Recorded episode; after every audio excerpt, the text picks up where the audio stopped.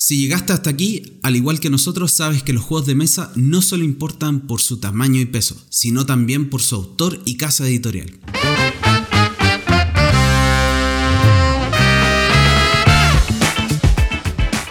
Te damos la bienvenida a un podcast realizado por David llamado Manual de Supervivencia Lúdica, donde hablaremos de la pasión de jugar juegos de mesa, rol, cartas, miniaturas y todo lo que esta maravillosa industria ofrece. En este episodio conversaremos sobre jugar en aislamiento y para profundizar al respecto me acompañan Juan del Compadre desde Argentina, Cristóbal Pérez desde Chile, Giovanni Delgado desde Colombia y quien les habla Matías Arjona desde Chile.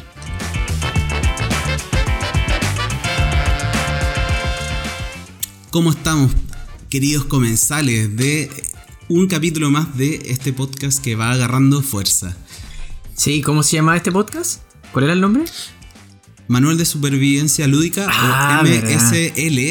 eh, si es que MSL. na- si es que alguna vez hacemos como un- una síntesis. Eh, Bueno, ya hoy- sabemos, hoy ya. Vamos al tema, ¿no? Supervivencia. Vamos a estar Sí. hablando del tema.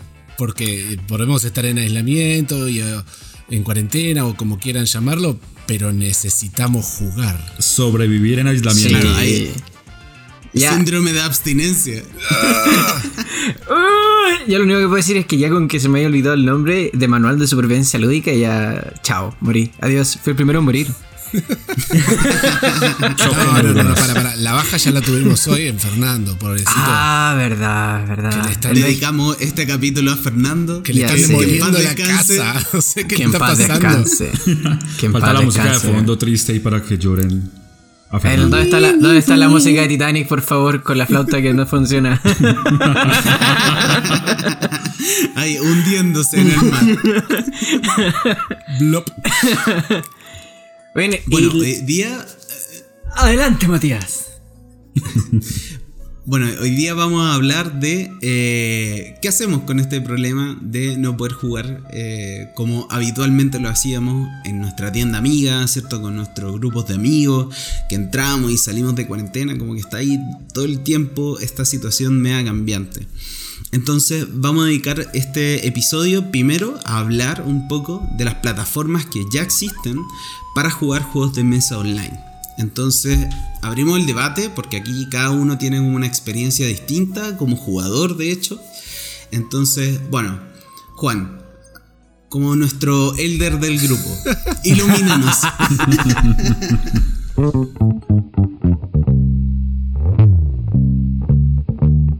Como Elder, eh, quiero reconocer que si bien tengo una cuenta armada en Board Game Arena hace años, eh, no la había usado prácticamente para nada hasta, hasta este año. Este, porque la verdad que a pesar de, de- de todos estos años, creo que una cosa que descubrí yo como jugador es que el juego me sirve en gran medida como excusa para juntarme con mis amigos y hacer algo. O sea, podemos sentarnos a cenar, pero con mi grupo de juego me junto a jugar.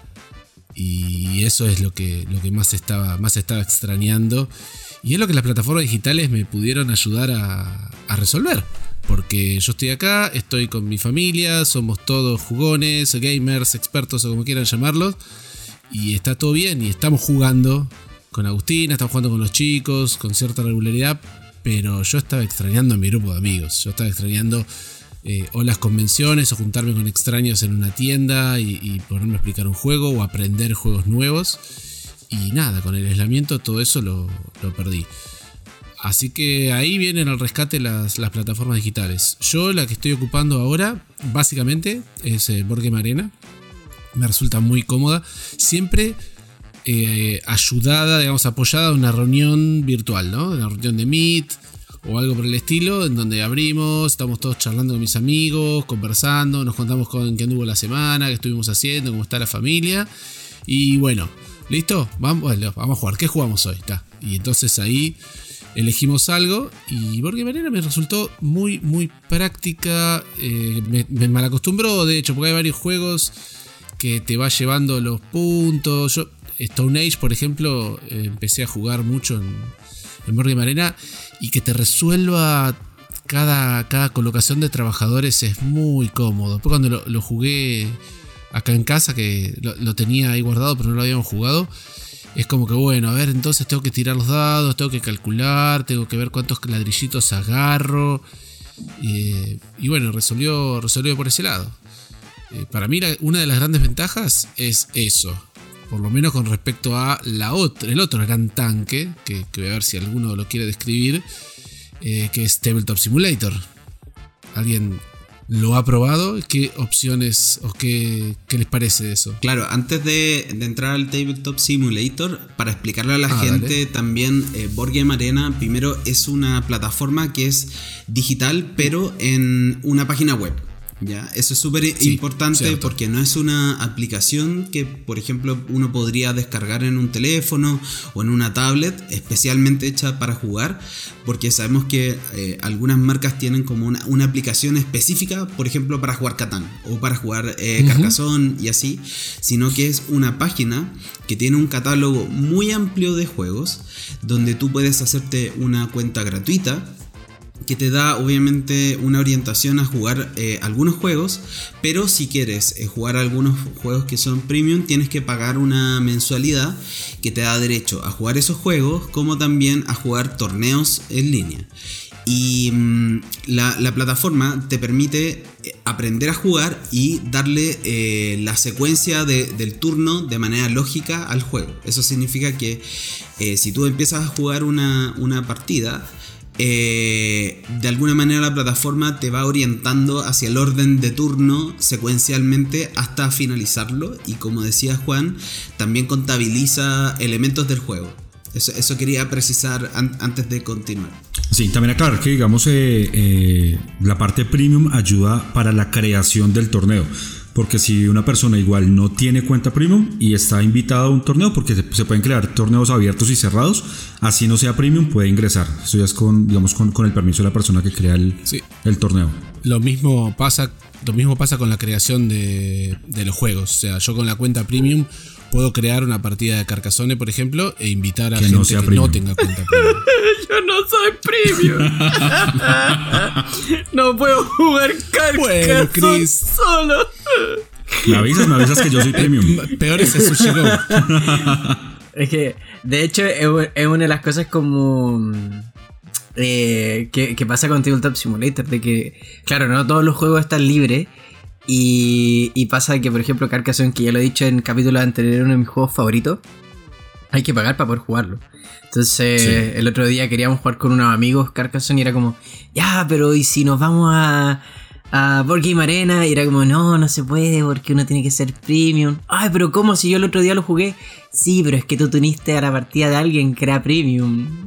Y acá nadie es premium. Y era como, ah. Entonces, sí, de, que, de que hay juegos premium que se pueden jugar, sí. Pero no puedes jugarlo, por ejemplo, armando tú la partida. Eso también es es súper como limitante en ese sentido con Board Game Arena. La, la comparación yo creo que es como cuando uno es dueño del juego. Claro. o sea, y, Claro, y- y lo bueno, lleva... ¿quién lo trae el Claro, juego? y exactamente. y uno, uno lo lleva a, a la party, ¿cierto? Que organiza en la casa. Y claro, si no va esa persona, no vamos a jugar ese juego. Porque él lo tiene. Entonces como la Igual, equivalencia. Tiremos la información, tiremos la información cruda. El plan actual sale 24 euros anuales. O sea, es como comprarse un juego al año, uno del grupo. Claro. O sea, yo me compré la, la- la versión premium este año y con él estamos jugando todo mi grupo. O sea, cualquier juego que querramos hacer, lo único que tiene que hacer es que yo tengo que crear la mesa. Claro. Eres el dueño de la no, Es una locura. Sí, no es algo supremamente costoso para nada. No. Pero de todas maneras, el- eh, es súper interesante esto porque acá en esta mesa, para que el público lo sepa, hay opiniones divididas. Sí, eh, no, no. lo dijo, Sí, lo lo dije. Qué precioso. No pensamos igual. y pasa Sí, mucho tengo, de- eh, Dale, dale, te- Tengo que hacer un disclaimer. Las opiniones personales de Matías Arjona representan solamente a Matías Arjona y no a Debir. Genial. En este capítulo. Genial. Eh, En mi caso, por ejemplo, solo para partir y colocar como mi postura sobre la mesa, ajá, es que eh, me pasa de que yo siempre eh, tengo esta como creencia de que llevar un juego de mesa a lo digital es jugar un videojuego. es jugar un juego digital, no es jugar un juego de mesa. No es la misma experiencia, no es la misma sensación, no está generando el mismo feeling, es algo totalmente aparte. Entonces, en ese sentido, eh, estoy como... Es como la pandemia me obliga a querer, a tener que aprender y jugar juegos de mesa a través de lo digital. Pero realmente si tuviera la opción de escoger, no escogería por ningún motivo lo digital para jugar juegos de mesa. Por ningún ahí, motivo. Va, ahí va a lo que íbamos con el, con el tema del capítulo y es algo de supervivencia. Es una de las pocas opciones que tenemos en el momento. Yo también estoy, digamos, ahí como, como con, no sé, si estoy en el plan, como decía Juan, de que voy a jugar en Board Game Arena con unos amigos y tenemos aparte eh, una reunión por mí, por Zoom, alguna cosa, chévere. Pero si yo estoy solo y entro a Board Game Arena, juego una partida, dos partidas y ya. Hasta ahí llegué. O sea, jugar solo sin poder interactuar eh, visualmente o poder hablar con alguien me aburre totalmente. Yo quiero, yo quiero llamar a los miembros de la resistencia a no jugar online. Acuérdense del disclaimer, por favor. Sí, exactamente. Sobreviviremos, nosotros sobreviviremos mientras los arjonas se extinguirán por falta de juegos. Me, voy a ir secando. Yo, yo voy a hablar de, por qué no, no, estoy a favor y es porque no es algo que no haya probado, sino que de hecho tengo juegos de mesa que me he comprado y me he descargado de manera digital. Tengo el Carcassonne, por ejemplo, para Steam. Eh, tengo también otros juegos más. Pero el tema está en que hay varias, varios contras de, jugar digital. El primero y el más eh, terrible que puede arruinarte una experiencia por completo de un juego de mesa es que tú no tienes ningún tipo de control eh, de las acciones o del tiempo que se toman los demás jugadores eh, para poder realizar una, jugada. Eso quiere decir que tú puedes estar fácil esperando entre 5 a 10 minutos a que esa persona se llegue a desconectar. Hasta que se llegue a desconectar como para saber si es que tú puedes volver a jugar o puedes continuar a jugar. Y súmale a esa espera de 5 a 10 minutos a que le toque al segundo. Y el segundo, como el primero ya no reaccionó, también se va a ir. Entonces tenéis que esperar de nuevo 5 a 10, a 10 minutos. Ya son 20, son 15, son... Entonces eso hace que la experiencia por completo se arruine y, uno no quiera jugar. O sea, yo hace poco me compré un juego digital, un juego de mesa digital, em, solo porque soy fanático de él. Y me lo compré y lo dejé votado por lo mismo. Porque la plataforma eh, no está preparada en ese sentido para poder hacer que ese tipo de, reacción, eh, de acción-reacción funcione y sea de lo más natural como en un juego de mesa. Claro, o sea, de, partida hay ese fenómeno de, traspaso del juego de mesa a lo digital. Eh, pierde elementos de manera natural, no, solamente por la comunicación, sino porque en el fondo hay una adaptación de la, del juego hacia algo que tiene unos tiempos y unos intervalos específicos que en físico serían mucho más rápido y claro, en digital sería mucho más lento. Eh, claro, por, el tema de conectividad o bien eh, por la misma espera, porque quizás muchas veces un juego digital no está bien, bien construido eh, para replicar correctamente la experiencia de juego que hay en, físico. Mm. O sea, para los que me conocen a mí como jugador, no tiene ningún sentido que yo juegue online, porque no puedo molestar a nadie. Ahí voy yo con lo que decía Juan también, de que le lleven el conteo automático a uno. O sea, ahí pierde la gracia de estar uno peleando con el otro al frente diciéndole, hey, ¿por qué moviste eso si eso no te da? Claro, Es, es, que en realidad son, o sea, a ver, hay muchas cosas que son buenas, sí. Hay muchas cosas que, más cosas que son malas, sí. Entonces, el tema está, por ejemplo, eh, Solo en mi lista de malas, no es que haya escrito un diario sobre mi, de mi vida sobre cómo jugar juegos digitales, de, juegos, de mesa digitales malos. Pero, por ejemplo, el otro, el otro caso específico de por qué no me gustan los juegos digitales en ese sentido es que eh, la adaptación del juego de mesa no siempre es buena. Por ejemplo, tenemos el caso de Tabletop Simulator, que es lo que decía Juan. Yo también tengo, me bajé, me compré Tabletop Simulator, lo empecé a jugar y la verdad es que como plataforma es, eh, a mi apreciación personal, es terrible porque uno tú pierdes la calidad de primero pierdes la calidad del material del cual está hecho el juego de mesa tú simplemente tienes algo digital que eh, se trata de alguna otra manera de digitalizar eh, no se puede al 100% en esta, en esta plataforma. Y adicionalmente, eh, no todos los juegos de mesa que están, por ejemplo, yo he jugado Silk en Tabletop Simulator y un desastre. He jugado Carcassonne en Tabletop Simulator, es más, ah, es mejor porque tampoco tienes que mover ni, ni consta de tantas piezas.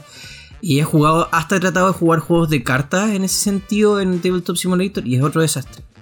Donde no puedes esconder Ahora- por total ahora, la, la mano, etcétera, etcétera. Para que la gente no se pierda tanto, el Tabletop Simulator primero es una aplicación dentro de Steam.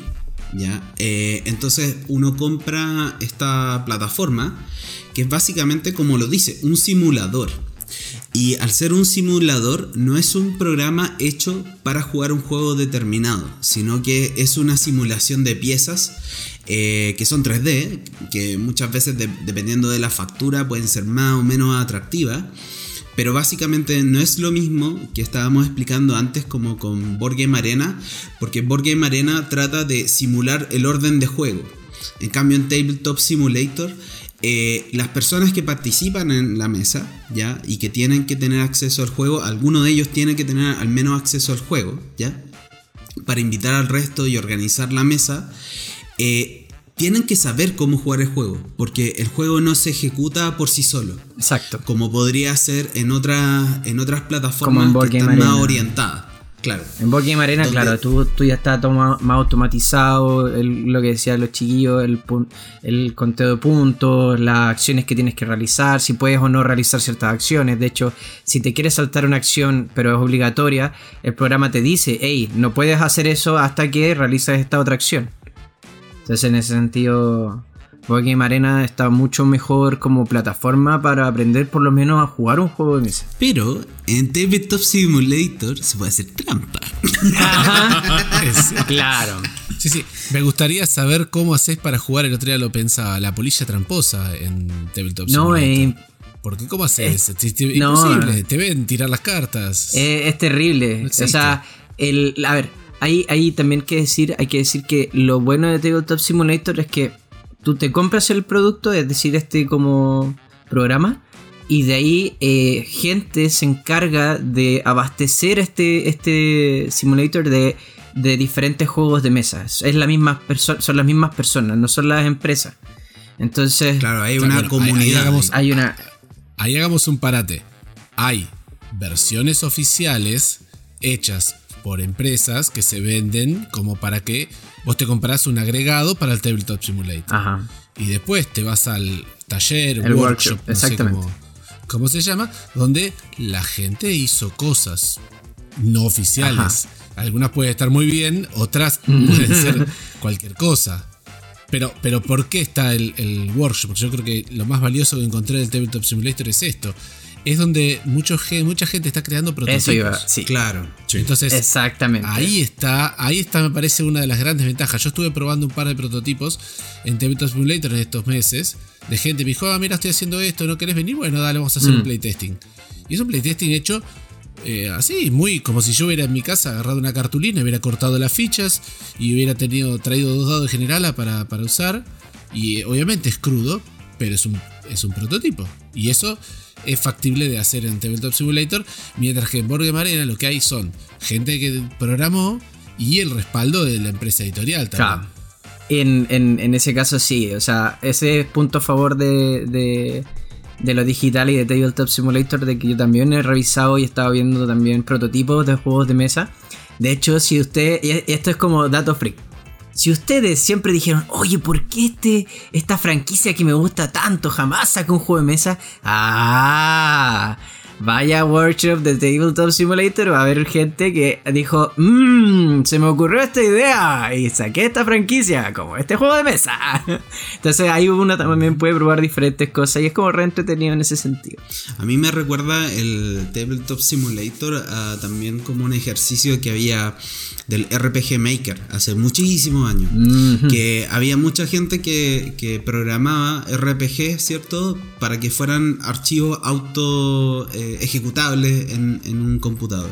Como que tiene ese, ese, esa onda, por así decirlo. Como que hay una comunidad creativa detrás haciendo cosas todo el tiempo y innovando.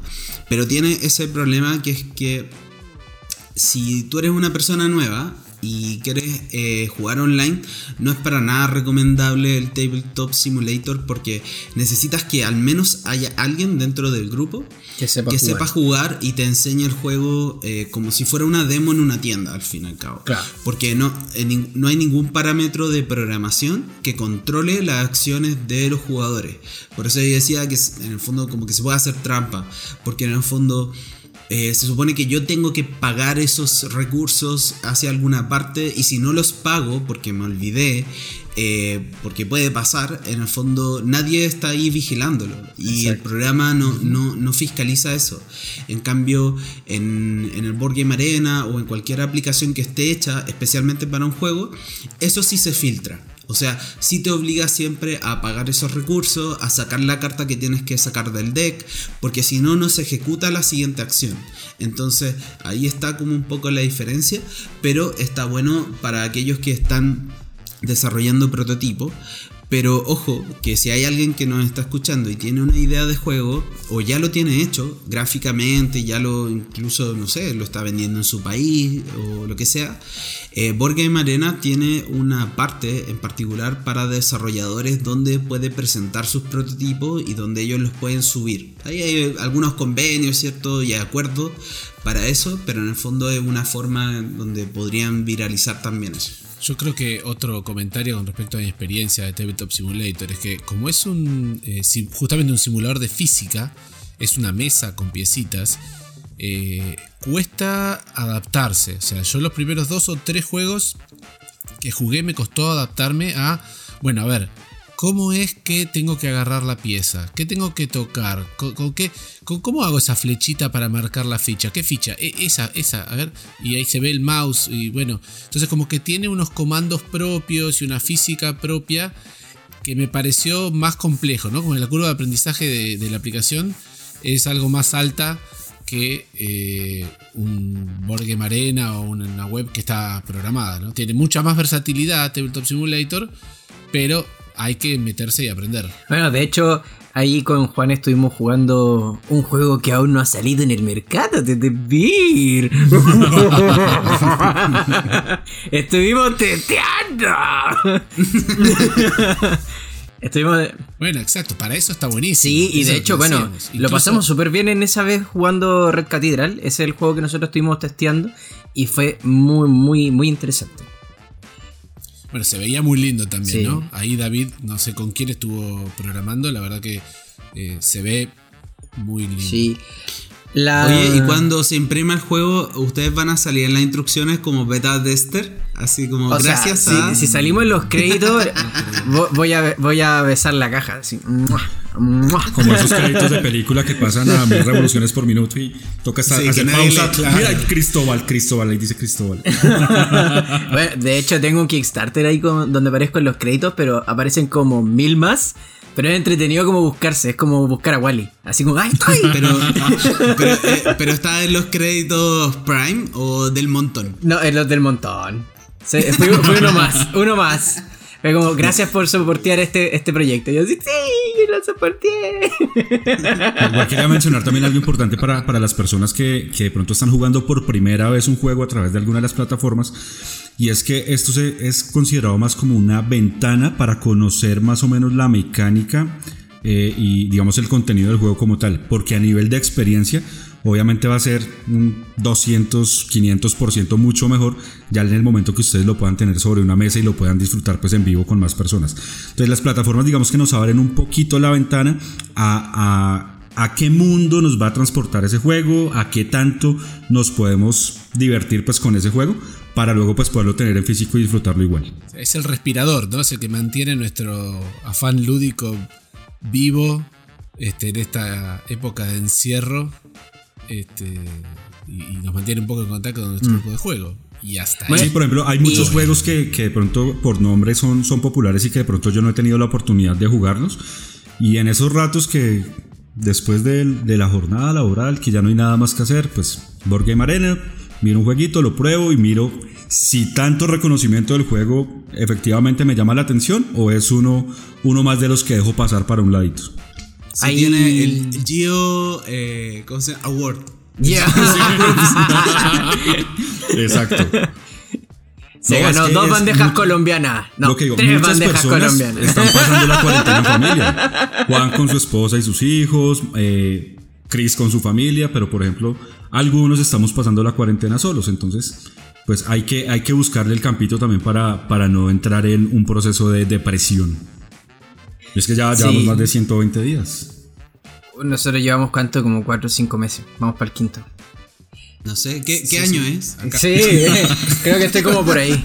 Ahora, ah, también hay que aclarar una cosa, y es que en el caso de Board Game Arena te penaliza por salirte de una partida, por ejemplo. Sí, Y eso, eso también es, es interesante porque evita esto que, que yo decía del, de Steam, que no te penalizan. En Steam no te penalizan porque tú de alguna u otra manera ya compraste el juego, pero en Board Game Arena sí lo hacen.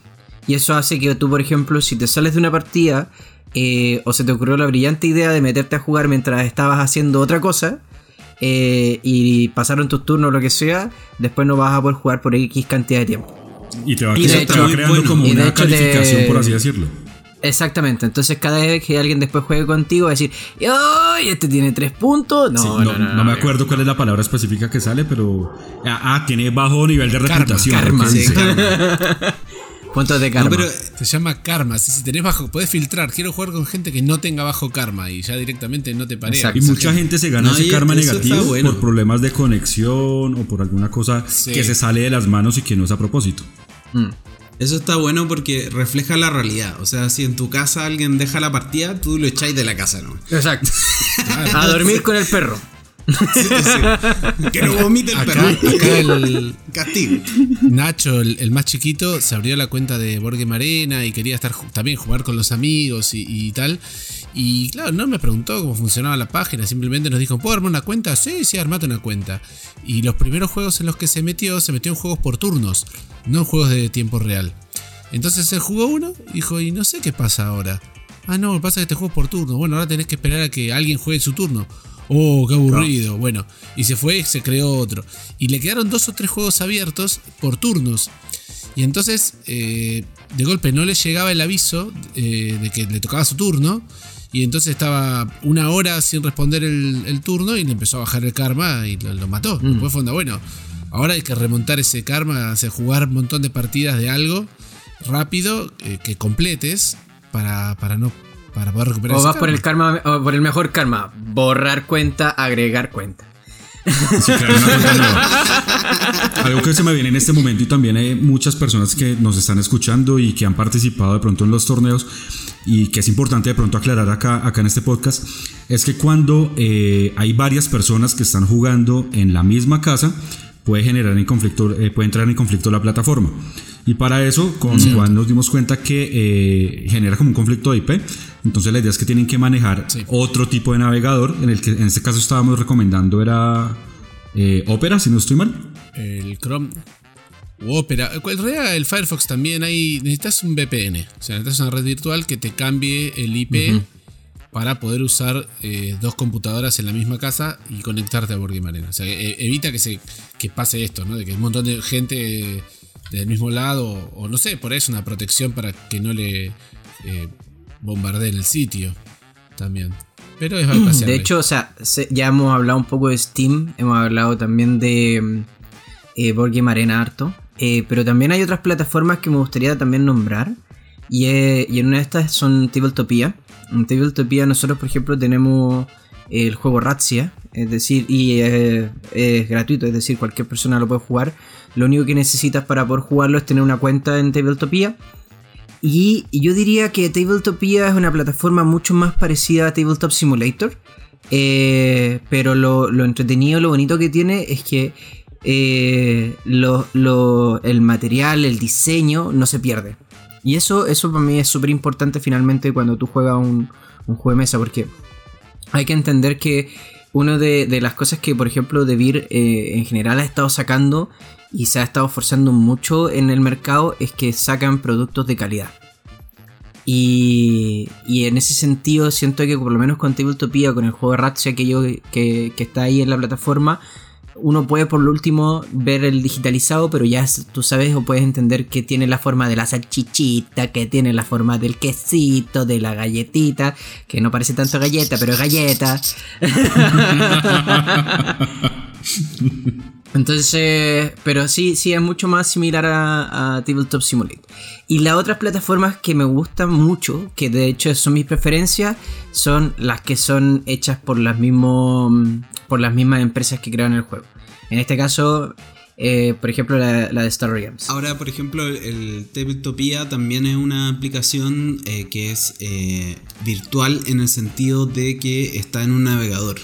No es, una aplicación en sí directamente en un celular ni en, ni en una tablet, por si acaso. O sea, uno se crea una cuenta, tiene acceso a un catálogo muy muy grande también de juegos que lo desarrolla la comunidad básicamente. Y eh, también tiene esta opción como premium de pagar eh, y hay algunos juegos específicos que no están habilitados para todo. Pero estamos hablando de, un catálogo de, no sé, 600 juegos, debe ser algo por, ahí, de andar. Eh, es mucho. Y también hay mucho prototipo, se, presta mucho para eso. Eh, Cristóbal ya había ido para el lado de las aplicaciones, pero yo quiero tirar dos títulos nada más para que vean que esto es muy diverso.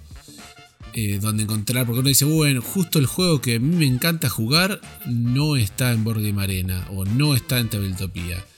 Eh, yo tengo acá dos que son yukata.de y Brettspielwelt, que como sea que se pronuncia el animal, que son también eh, al estilo de Board Game Arena, otras dos plataformas. Creo que la gran contra que tiene para, para nosotros es que los sitios están en alemán. Dicen que tienen una versión del juego en inglés y una versión de la página web en inglés, pero no funciona tan bien.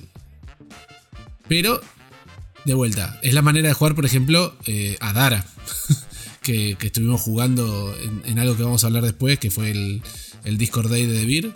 Estuvimos enseñando a jugar a Dara a través de Brett Spielbelt. Eh, y bueno, yo con eso creo que tenemos pero para entretenernos un buen rato. Y ahora eh, sí podemos hablar de juegos de, plataformas específicas creadas por, las editoriales, ¿no? Que habías empezado con la de Star Realms. Exactamente. Ese me lo compré en Steam el otro día. Bueno, de hecho, Matías eh, es un arduo fanático de esa plataforma de Star Realms. De hecho, ¿cuántas horas tienes jugado ya? No sé, no, no quiero saberlo. no sé si me conviene.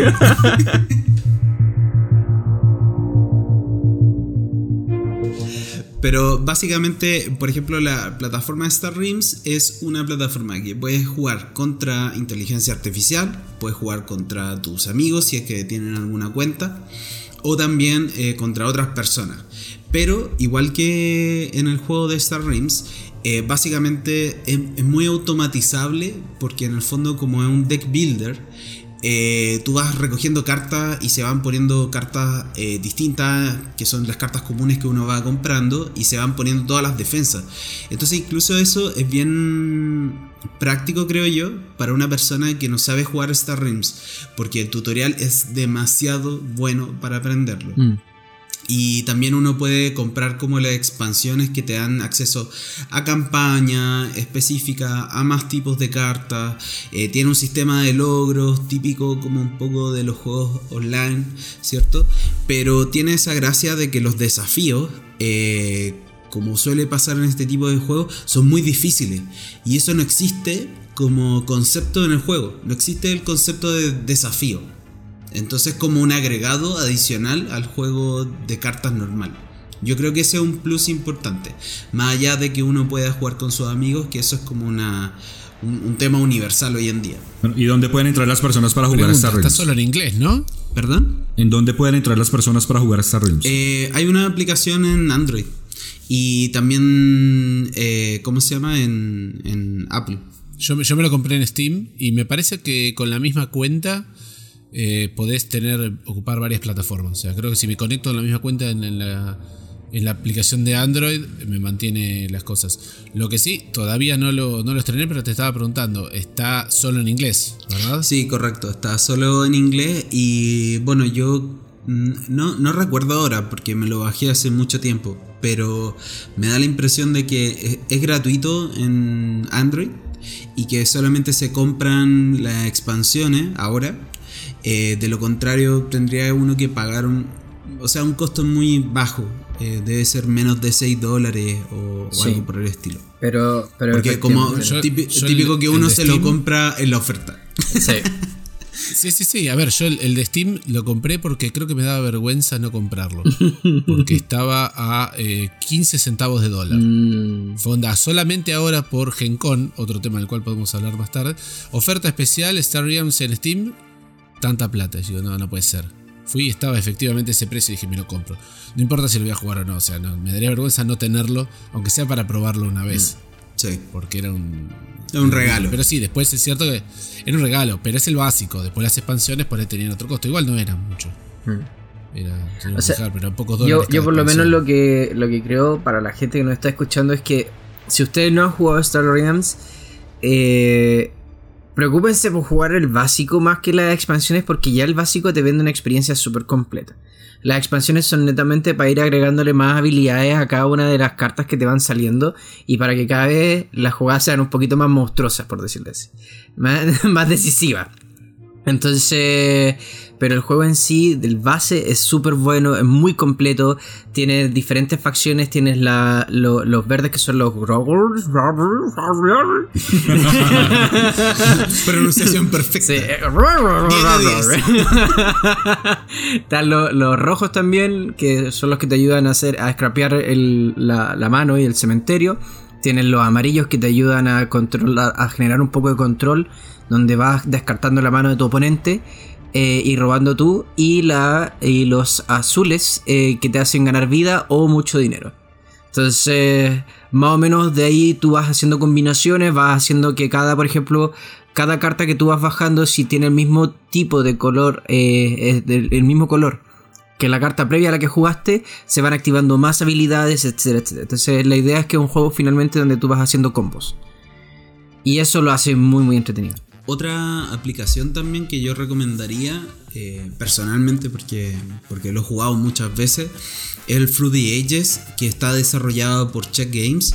Eh, básicamente trataron de transferir exactamente la misma experiencia en digital con algunos mini cambios que desde mi punto de vista, habiendo jugado el Fruity Ages en físico, puede ser que aligeren un poco el, el método de juego, pero em, yo recomendaría jugar ese juego en una tablet y no en un celular, porque son tantos elementos que a veces uno se pierde eh, jugando el juego en una pantalla muy chiquitita.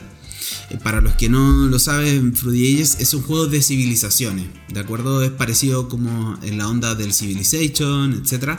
Donde uno va construyendo maravillas y distintos tipos de estructura. Entonces eso físicamente o virtualmente se ve en un plano. O sea, uno tiene como una perspectiva de la Tierra, ¿cierto? Del terreno donde uno está construyendo y hay miles de edificios por todas partes. Entonces yo lo ocuparía en una tablet. Y la, diferencia es que es una aplicación 100% paga, o sea, no tiene una versión gratuita, ¿ya? Eh, pero tampoco es tan eh, cara, también sale como 10 dólares eh, y tiene acceso a todo el juego, te da acceso a todo el juego. Y tiene un sistema de campañas, de desafíos, de... mm, Bueno, juego online con amigos o con inteligencia artificial o con gente online. Pero lo interesante es que te explica, eh, el Fruity Ages tiene muchas fases de juego y te las simplifica en el, en el proceso digital. Y eso es súper agradable y se te pasa el tiempo volando. O sea, podía estar en una partida fácilmente 30, 40 minutos y se te hace así. O sea, pasa volando porque es muy dinámica. Pasa igual, bueno. pasa igual que en Board Game Arena que si un usuario es premium puede invitar a los demás o todos los que jueguen tienen que tener la versión paga. Todos tienen que No, tener la versión está, es- ¿no? está obligado porque es una aplicación por sí sola. Sí. Entonces no, no es como que tú te haces una cuenta en un lugar y accedes a un, no sé, una librería de juegos, sino que compraste ese juego en particular. Bueno, de hecho, el funny fact de esto es que eh, Xavi, el jefe de la editorial de Debir, Benja, de Debir Iberia, y Joaquín juegan este juego de manera digital. Entonces, de hecho, en, en parte de los programas del Debir TV, TV también han dicho de que una de las ideas que tienen es que van a, van a hacer un, un- una invitación a que la gente los pueda retar en algún momento. A jugar Through the Ages. No, de, de- hecho ya le hicieron. Ah, y les fue súper mal. O sea, ¿Perdieron la- al la tiro? gente que ju- sí, exactamente. Pero ahí, por ejemplo, ese grupo de tres jugadores se juntaba toda- eh, todas las, no sé si todas las semanas, pero todos los meses a jugar Fruity Yes en, en físico. Y ahora, por el proceso de, de- de pandemia, en el fondo se han empezado a juntar en digital. Pero la, el único detalle es que esa plataforma eh, no te permite comunicarte. No te permite tener un audio o algo así. Es bien automatizado. Eh, no como, por ejemplo. Bueno, en realidad casi ninguna plataforma te permite eh, comunicarte con tu rival, ¿de acuerdo? en, en voz o en video.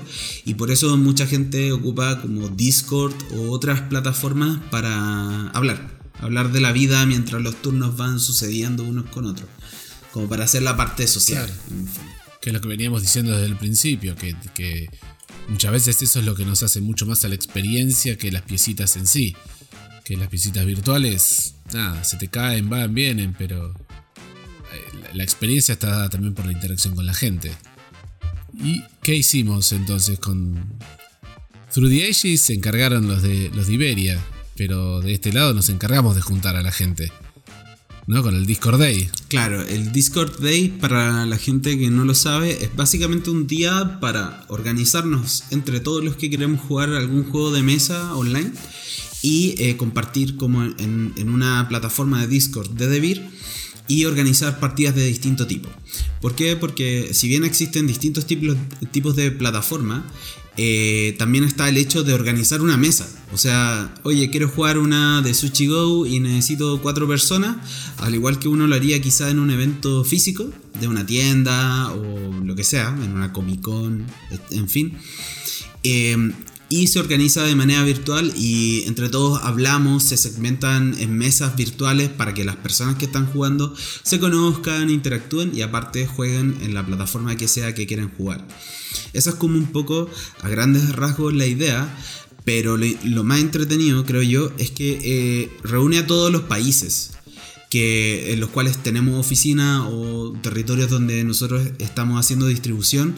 Por lo tanto, alguien de Portugal podría jugar contigo si están más o menos en el mismo uso horario o están más o menos interesados en el mismo juego también. Sí, bueno, hace poco hicimos el, segundo Discord Day. Y lo que tiene, creo que es eso, ¿no? Que arrancamos, la propuesta era desde las 10 de la mañana de Iberia, de España, hasta las 4 de la tarde de México. Entonces ya no sé ni cuántas horas fueron entre usos horarios y demás. Entonces uno se sentaba a la mañana, o sea, yo vine acá sábado 10 de la mañana, me siento y ya estaba Tony. Este, y hacía un rato que también estaba Ricardo y estaban armando mesas de esto y de aquello y empiezan a caer argentinos y brasileros y un rato más tarde empiezan a llegar chilenos y mexicanos y armamos una gran mesa de, de Sushi Go toda mezclada. La verdad que la, la experiencia estuvo bastante buena en cuanto a, a reemplazar esto de, bueno, Discord nos provee de audio, eh, si hace falta video, eh, pero que no, no hacía falta. Chat. Y- sí, sí, sí, estaba el canal de chat y estábamos varios de varias oficinas enseñando a jugar. De hecho, muchas veces, bueno, a ver, ¿qué, qué sale? Bueno, estoy armando una mesa de Carcassonne. Ah, pero yo nunca juego. Bueno, ven- vení que te, te explicamos. Eh, pasame tu usuario de Board Game Arena y entonces se hace un, un- una mini demo y va.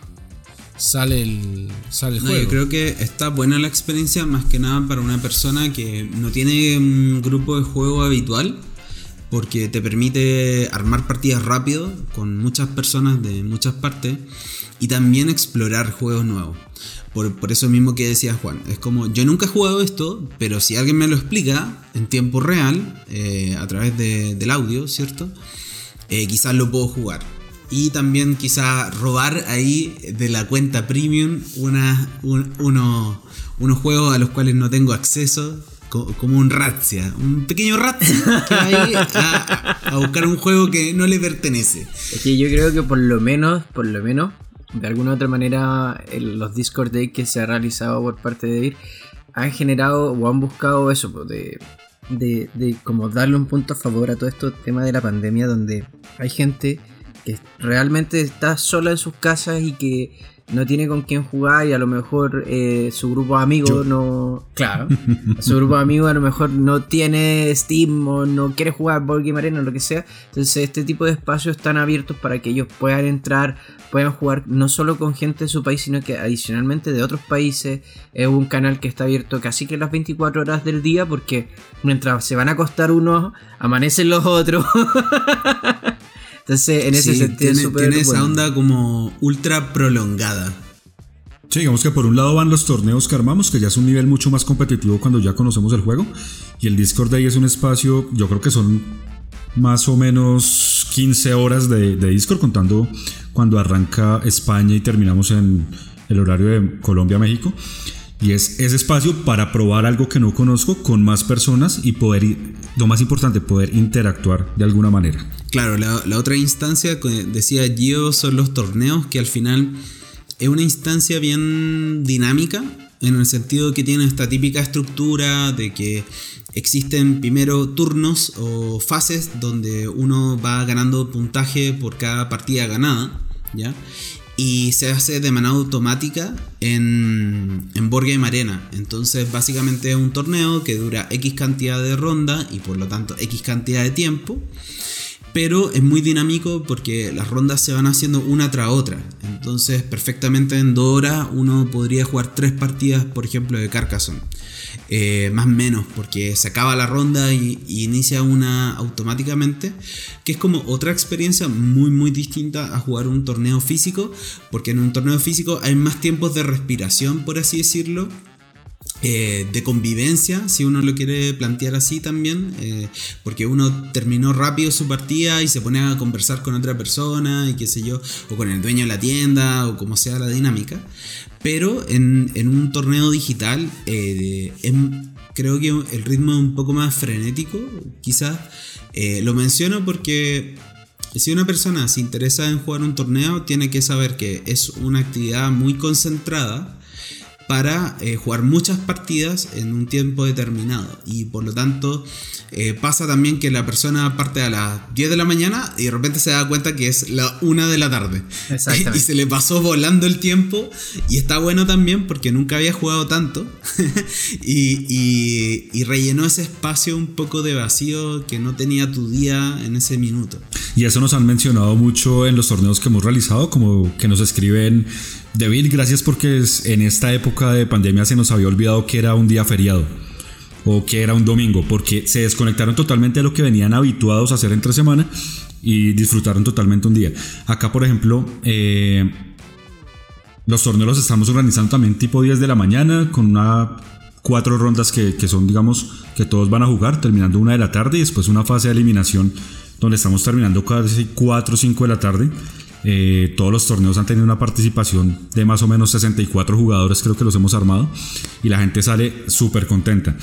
Y pues en todas las oficinas se están realizando estos torneos. La idea es que, eh, como ya la mayoría saben, se van a realizar 5 torneos de Carcassonne y de cada uno de esos cinco torneos, eh, los ganadores, que van a ser cinco, vamos a organizar el torneo Inter de Aviriano. Entonces, donde vamos a conocer quién es el campeón, por así decirlo, a nivel mundial entre, entre las oficinas. Y este evento eh, lo vamos a realizar como es costumbre, como todos los mundiales de Carcassonne que se realizan en, en la feria de Essen, lo vamos a realizar sobre esa época como para no perder la costumbre de, del espacio que tenemos en el mes de octubre para, para encontrarnos y conocer pues al gran campeón de Carcassonne. Claro, cada, cada oficina va a ser cinco torneos y uno se puede clasificar y básicamente lo interesante es que al final es un torneo mundial pero virtual. Exactamente. y, Mundialmente y que resume virtual. y, y del mundo de Vir. Exactamente. Mundialmente virtual de Claro, viranos. nada. Listo, nuevo nombre. Nada de andar cruzándose con el campeón nacional alemán de Carcassonne, ¿no? Tampoco es cuestión. No, pues eso, Aunque eso, el campeón eh, mundial no es, no es mexicano. eh, De Carcassonne, no. no, ¿Sí? no me acuerdo. A un top. No, pero, de- o sea, de- definitivamente en, en los años anteriores han hecho top jugadores eh, latinos. Sí. Latino, sí. Pero Sí. eh, no recuerdo si el, el año pasado eh, hubo un campeón nacional mexicano, porque hubiese sido doble hit. porque tuvimos campeón mundial de Catán. Google- Ah, eso debe ser lo que me estoy confundiendo. Este, puede ser. No, yo porque me parece que había, había una, una figura conocida de- del ambiente de Carcassonne que estaba yendo a varios torneos. Y nada, bueno, ¿qué hacemos con este jugador? Nos está apaliciando. Claro, lo contratamos o lo dejamos Claro. como, como en base a la misma regla de David. Sí. Hay una red que puede caer encima tuyo y, y tú puedes no elegir y simplemente terminar trabajando para la industria. Venga para acá. Google, Google viene en nuestro Pero soy ¿eh? científico, Esto, mejor no, todavía. el- Venga para acá. El, el campeón, el campeón de Carcassonne 2019 es Romano. Así que ahí. Este. no, era, pero me voy a estar confundiendo. Con el de Catán. Claro, el de Catán Con del el de Catán, 2018 eh, fue ¿Quetzal? Quetzal, eh, no me acuerdo su apellido, pero es mexicano y, y estuvo también. Ah, perdón. Claro. Aquí está. El noveno fue Sí, chileno. Diego. Y el décimo es Osvaldo de México, que es el que me parece que está presente en casi todos los torneos que están haciendo en México. No, y para que la gente sepa, eh, bueno, nosotros físicamente llevamos muchos años haciendo torneos de Carcassonne y en los primeros años nuestros representantes, bueno, si iban a participar era todo lo que hacían. Pero en ningún caso llegaban a un top eh, de segundo día o cosas así que son más competitivas. Así que vamos bastante bien. Yo creo que en el grado de competencia.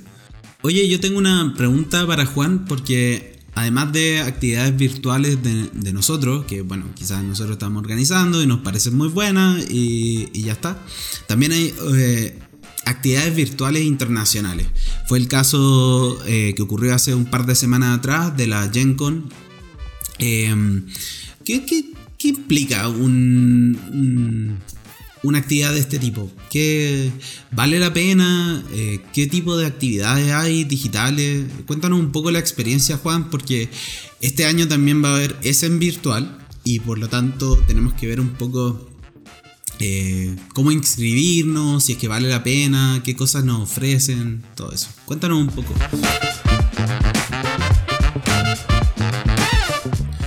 Yo, bueno, acá, primero confesión, eh, hace no sé cuántos años, ya lo hablamos en otros números, que estoy en el ambiente, sin embargo, nunca había participado ni, de Gencon ni de Essen. Entonces cuando me enteré que Gencon estaba online, dije, bueno, va- vamos a ver qué- de, de qué se trata. Y me encontré con una página web eh, muy organizada, donde estaba como virtualizado, ¿no? Todo como la experiencia de Gencon. Sacar tickets, eh, que haya, o la ticket del Gencon Online era gratuito, pero tenías que registrarte, tenías que inscribirte, tenías que pasar por todo el proceso de compra de un ticket virtual que valía cero. Después tenías, eh, podías ir agregando amigos que fueran, este, que ya también estuvieran inscriptos ahí. Y después tenías una lista, no sé si infinita, pero muy, muy larga de eventos. Estos eh, eventos eran eh, conferencias, talleres, eh, demostraciones, había infinitas, juegas, infinitas mesas de rol, por ejemplo, y cada evento tenía un costo distinto. ¿no? Había, yo, yo creo que la mayoría de las, de las conferencias y demás eran gratuitas, no todas, pero la mayoría. Las mesas de rol en su mayoría tenían un costo como de 2 dólares, que yo creo que era básicamente un compromiso de parte del jugador de que iba a estar presente, ¿no? De no, no llenar una mesa de rol eh, y llenarla con 5 jugadores y después aparezcan dos. Claro, porque si no se por menos- desarma. Claro, se desarma la mesa. Entonces yo creo que eso era más que nada para un primer compromiso. Pero cuando empecé a, a mirar, eh, de golpe empecé a encontrar con que había muchas conferencias interesantes. O sea, empecé diciendo, bueno, a ver, hay una conferencia de Cosmos sobre My City. Bueno, es un juego que nosotros vamos a sacar, vamos a ver de qué se trata. Hay otra sobre The Crew, vamos a ver de qué se trata. Eh, Paizo y sus lanzamientos 2020-2021, vamos a ver de qué se trata. O sea, toda la parte eh, que podría decir más relacionada con el trabajo, ¿no? De ver lanzamientos de partners nuestros y, otras cosas. Después eh, me encontré, por ejemplo, con eh, una conversación, una- charla sobre cómo hacer eventos de juegos de mesa ligados a eventos de caridad. Bueno, a ver, y había seis personas que trabajan normalmente en, organizaciones de caridad que explicaban eh, por ahí pormenores de cuántos. de, cómo. cómo organizarse, ¿no? Para. Para eso y, y después cómo vincular eso en todo caso con, con los juegos de mesa. Eh, otra que empecé a verla y la verdad que se me cortaba mucho porque las plataformas variaban, ¿no? Era algunas en Meet, algunas en Zoom, otras por Twitch, este, otras con código, otras sin código, o sea, porque el, el- cada una de estas eh, conversaciones o talleres, uno tenía que ir y sacar el ticket. Claro. Aunque costara cero, tenía que ir y sacar el ticket. Y una cosa que me pareció excelente, no te dejaba sacar un ticket eh, para un evento que se superponía con otro. Claro, te, te- armaba tu hacer- propio calendario de, de agenda. Exacto. Vos tenías hoy y tenía tu gente decía, bueno, Tenías hoy tu tal pasaporte. cosa. Tal cual, que vos ibas eh, llenando. Y además, bueno, estas conversaciones también tenían un, tope de gente, que si bien muchas decían, "Sí, entran 100 personas, bueno, ta, yo saco el ticket y no hay problema. Y después resulta que era un, un- link de Twitch. O incluso en, el- en lo que era el, escenario principal de GenCon Online, Twitch barra GenCon Online, main stage, y pasar por ahí. Entonces uno dice, bueno, pero ¿para qué me, anoté? Si total este link se lo puede pasar a cualquiera, lo puede ver cualquiera. Hasta ahí, eh, digo, bárbaro. Pero claro, después en los juegos de rol era distinto, porque cada mesa era, había lugar para o cinco personas y el máster te mandaba a vos el link en particular para eh, el canal de Discord o la mesa de Roll 20 o lo que sea para, para ir a jugar. Y para mí lo más interesante de todo fueron, eh, bueno, las demos la verdad que estuvieron muy bien, o sea, lo- los adelantos de, juegos, que es para que uno, lo que uno va a ver a la feria, está bueno. Creo que me faltó el poder jugarlo, ¿no? O sea, te- tener a, Tom contando sobre eh, My City y a tener a alguien haciendo de, mostrando cómo se juega My City es una cosa. Pero no poder estar ahí probarlo, que es lo que uno haría en estas, en estas ferias, es lo que le estaba faltando. Pero otras cosas, eh, por ejemplo, me metí en un taller de diseño de juegos que fue una experiencia, eh, o sea, era un taller, realmente. O sea, no, yo me metí pensando que iba a ser una charla, yo, no, no, no, era un taller. Había cuatro organizadores que nos dieron consignas, hablaron un rato, después nos separaron en grupos, en, en grupos de Zoom. Los tipos decían, bueno, vos vas a la sala Ah, 1 qué buena. y tu Zoom se, se iba a la sala 1 y estabas con cuatro personas más y tenías la consigna, bueno, chicos, ¿vieron este juego? Bueno, ahora hay que cambiarle esta temática, hay que cambiarle la temática. Y en la otra sala había alguien que le estaba cambiando una dinámica de juego. Y después volvíamos y lo compartíamos todo. Todo eso en el transcurso de dos horas. O la otra que, que me encantó fue el- lo que llamaba el Fireside con Peter Atkinson, que supongo que muchos de nuestros eh, oyentes ya por lo menos conocerán el nombre, ¿no? Pero Peter Atkinson es uno de los eh, dueños originales y fundadores de Wizards of the Coast, que son los que eh, le, compran, digamos, a Garfield el, el Robo Rally para que, y le dicen, pero no tenés algo más copado, más, más práctico. Bueno, acá tengo este juego que se llama Magic y boom. Y bueno, Peter Atkinson es el, el dueño de, de Gen Con, digámoslo así. Y el domingo había una charla que era Fireside con Peter Atkinson, o sea, como una charla al lado del fuego, eh, donde estaban, eh, a ver, ¿quién era? Había una, una persona que tenía que ver con la historia de, de TCR y... ¡Ay! No, no, mátenme. El autor del libro de, de Dritz. Ah, eh, Salvatore. Salvatore. Entonces fue una hora de charla entre, entre Peter Atkinson, Salvatore y esta, esta editora de TCR, que era la que le, la que le hacía de, de editora a, a Salvatore. Lo metió a Salvatore en TCR para escribir Dritz. Y era súper interesante, o sea, sobre la historia de la industria. Eso me pareció, la verdad, súper interesante. Creo que hay un montón de cosas que se le pueden mejorar. Pero como experiencia, yo me pasé cuatro días entrando y saliendo de, de, distintas charlas. Eh, Agustina estuvo dirigiendo eh, una mesa el sábado y otra mesa el viernes. Y salió súper contenta. Así, digo, mesas que cerraban en español. O sea, había mesas en inglés, la mayoría obviamente. Había algunas en portugués y algunas en español. Y fue una experiencia súper positiva, ¿no? Pero es, ahí sí es la misma experiencia de una feria de vengo a enseñar a jugar un juego, en este caso un juego de rol, me siento, tengo la aventura, tengo los jugadores y esto se juega así, usamos esta plataforma virtual, en este caso sea, Roll20 más Discord, y jugamos. Y la experiencia fue bastante buena. Bueno, pero por el relato que, nos entregas, básicamente es muy parecido al funcionamiento actual que tiene GenCon eh, de parte del usuario, porque uno cuando mm, compra la entrada hay algunas actividades que tienen tickets. Y tú cuando compras la entrada tienes acceso, dependiendo del tipo de entrada, a X cantidad de tickets. Y eso asegura que esa actividad se vaya a hacer con su foro completo. Entonces, si hay una charla sobre cómo hacer un juego de mesa y hay capacidad para 50 personas, lo que se hace es que tú compras la entrada con mucha anticipación y te registras virtualmente en ese evento y después cuando la Gen se ejecuta en el día X, tú vas a esa sala, vas a ese lugar físicamente, ¿cierto? Y estás registrado con tu nombre. Entonces te pertenece ese cupo en esa actividad. Y, y, y eso es muy... Eh, para, para, que, para la gente que nunca ha participado, por ejemplo, en un, en un, evento de Estados Unidos, es muy del lenguaje de ellos, en el sentido de que casi todos los eventos importantes tienen exactamente el mismo funcionamiento. Si uno quisiera ir a Gama, por ejemplo, que Gama es un evento de la industria para la industria, no es un evento abierto así como ultra masivo, sino que van tiendas, eh, otras editoriales, ahí los workshops son cómo hacer una tienda, cómo hacer buenas redes sociales para un comercio, cómo publicar un juego de mesa, o sea, información mucho más específica y que claro, que igual que como comentaba Juan, el relator o la persona que hace la charla es alguien muy muy importante de la industria actualmente. Entonces no es como que cualquier persona se pone y hace una charla, sino que es fundador de una empresa histórica que bla bla bla bla bla o autor del juego de mesa de no sé qué, etcétera.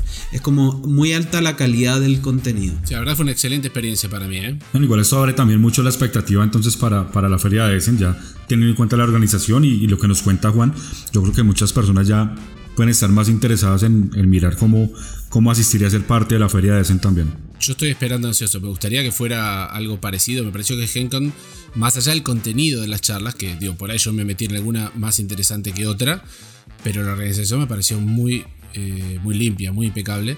Eh, espero, la verdad que espero que sea esté a esa altura porque estoy también muy ansioso de ver qué es lo que va a pasar allá.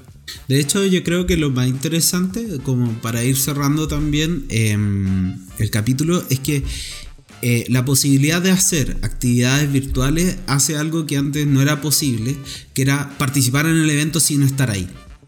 Y eso significa que mucha gente ha soñado, desde algún punto de vista, ir a una Gen Con o ir a un Essen, pero por recursos, tiempo, qué sé yo, cosas que pasan, eh, uno no puede ir. Y que te puedan eh, de alguna manera entregar de manera virtual casi el, el, mismo contenido, no la misma experiencia porque físicamente es otra cosa. Siempre hacer un viaje va a ser sí, más claro. rico que estar en tu casa en pantufla eh, asistiendo a una reunión, ¿cierto? Eh, hace que uno pueda tener como un sabor eh, de la experiencia, aunque sea mínimo.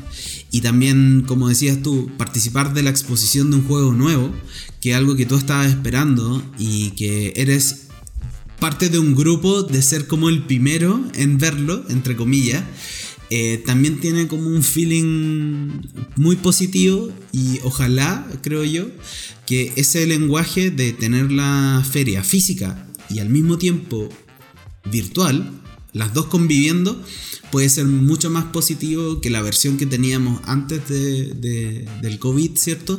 De que o asistes físicamente o nada. Y eso era muy limitante sí. para mucha gente. Creo que eso es muy bueno y muy, muy, muy positivo. Uh -huh. Definitivamente. Bueno, con eso cerramos este capítulo. Esperamos que les haya interesado. La verdad es que hablamos de muchas cosas muy interesantes y les recordamos que pueden escuchar este podcast siempre. Pueden suscribirse a la cuenta de Spotify, Apple Podcast, Google Podcast y próximamente también a través del de canal de YouTube de, de Birlatam. Y si tienes dudas eh, sobre los juegos de mesa que conversábamos o bien sobre cualquier otra cosa, acuérdate que nos puedes visitar en debir.com para ir a la oficina local que te corresponda según donde estás o bien preguntarnos en redes sociales donde estamos como Debir América, Debir Argentina, Debir Chile, Debir Colombia o Debir México. Los esperamos en otra ocasión y si tienen eh, dudas, opiniones, quieren recomendar alguna plataforma de la cual no hablamos en este capítulo, háganlo a través de redes sociales y felices vamos a retransmitir esos mensajes hacia otras personas. Muchas gracias por su audiencia. Bye bye. Gracias a todos. Muchas gracias. Jueguen carcasón. ¡Quita,